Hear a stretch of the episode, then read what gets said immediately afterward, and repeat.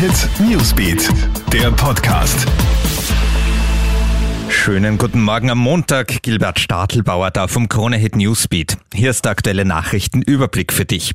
Schafft Österreich den Einzug ins EM-Achtelfinale? Heute um 18 Uhr trifft unser Nationalteam in Bukarest auf die Ukraine. Beide Teams haben drei Punkte auf dem Konto, die Ukraine allerdings das bessere Torverhältnis. Für den zweiten Tabellenplatz brauchen David Alaba und Co. also einen Sieg.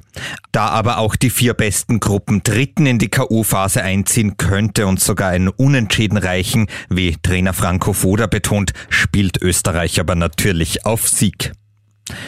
Hier noch die Ergebnisse von gestern Abend. Italien besiegt Wales mit 1 zu 0 und die Schweiz schlägt die Türkei mit 3 zu 1.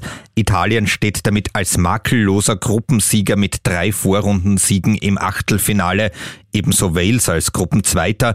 Die Schweiz kann noch hoffen, eben als einer der vier besten Gruppendritten den Aufstieg zu schaffen. Die Türkei beendet die Fußball-EM ohne Punkt. Ein Oldtimer-Flugzeug der Flying Bulls aus Salzburg ist über Tschechien abgestürzt. Der Pilot ist dabei ums Leben gekommen. Die Maschine war auf dem Rückweg von einer Flugshow in Polen.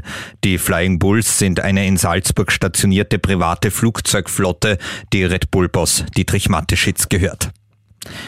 Und auf einer via Instagram organisierten Party im deutschen Stuttgart ist eine 18-Jährige vergewaltigt worden. Die Frau hat sich in dem Open-Air-Gelände verlaufen und wurde schließlich von zwei Männern und einer Frau angesprochen. Einer der Männer ist ihr danach gelaufen. Er soll sie ins Gebüsch gezerrt und sie vergewaltigt haben. Die Polizei sucht nach Zeugen des Vorfalls und fahndet nach dem Täter.